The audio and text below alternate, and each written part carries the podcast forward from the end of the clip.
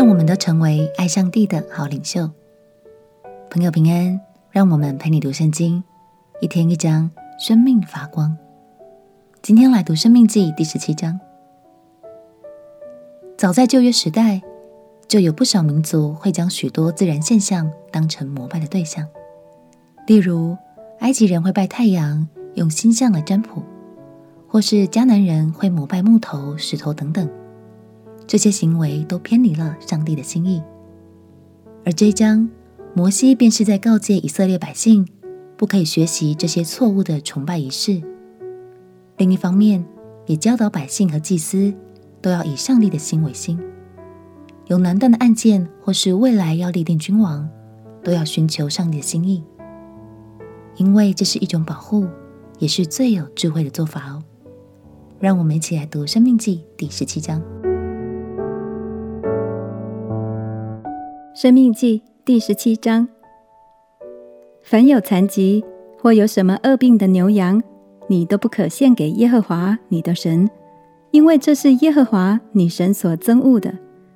在你们中间，在耶和华你神所赐你的诸城中，无论哪座城里，若有人或男或女行耶和华你神眼中看为恶的事，违背了他的约，去侍奉敬拜别神，或拜日头。或拜月亮，或拜天象，是主不曾吩咐的。有人告诉你，你也听见了，就要细细的探听，果然是真，准有这可憎恶的事行在以色列中，你就要将行这恶事的男人或女人拉到城门外，用石头将他打死，要凭两三个人的口做见证，将那当死的人治死，不可凭一个人的口做见证，将他治死。见证人要先下手，然后众民也下手，将他致死。这样就把那恶从你们中间除掉。你城中若起了争讼的事，或因流血，或因争竞，或因殴打，是你难断的案件，你就当起来，往耶和华女神所选择的地方去见祭司利未人，并当时的审判官，求问他们，他们必将判语指示你。他们在耶和华所选择的地方只是你的判语，你必照着他们所指教你的一切话，谨守遵行，要按他们所指教你的律法，照他们所断定的去行。他们所指示你的判语，你不可偏离左右。若有人善敢不听从那侍立在耶和华你神面前的祭司，或不听从审判官，那人就必致死。这样便将那恶从以色列中除掉。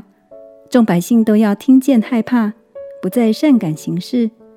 到了耶和华你神所赐你的地，得了那地居住的时候，若说我要立王治理我，像四围的国一样，你总要立耶和华你神所拣选的人为王，必从你弟兄中立一人，不可立你弟兄以外的人为王。只是王不可为自己加添马匹，也不可使百姓回埃及去。为要加添他的马匹，因耶和华曾吩咐你们说，不可再回那条路去。他也不可为自己多立妃嫔，恐怕他的心偏邪；也不可为自己多积金银。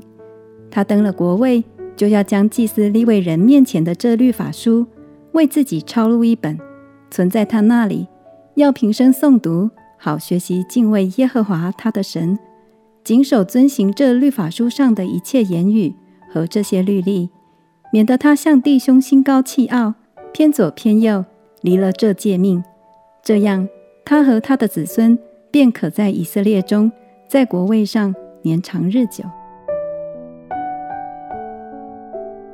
感谢神，在圣经里，他也教导一位好领袖，除了要有神的拣选，更要持守一颗爱神的心，有良好的品格与正确价值观。相信无论是职场或是家庭，我们都渴望一位爱神、爱人又正直的领袖。这也是神设立领袖最原本的心意。亲爱的朋友，你有没有想过，刚刚我们所说的这位领袖，也许就是你哦？鼓励你，让我们将神的话语时常放在心上，并且注意自己的言行，坚守好品格。相信你就是神的好领袖。也是蒙神的祝福与帮助哦，让我们一起来祷告。亲爱耶稣，求你继续带领我走在你的心意里，不偏不倚，在职场或是家庭中成为好领袖，把你的祝福传递给更多的人。祷告奉耶稣基督的圣名祈求，阿门。让我们天天行在他的话语中，活出他爱的样式。陪你读圣经，我们明天见。耶稣爱你，我也爱你。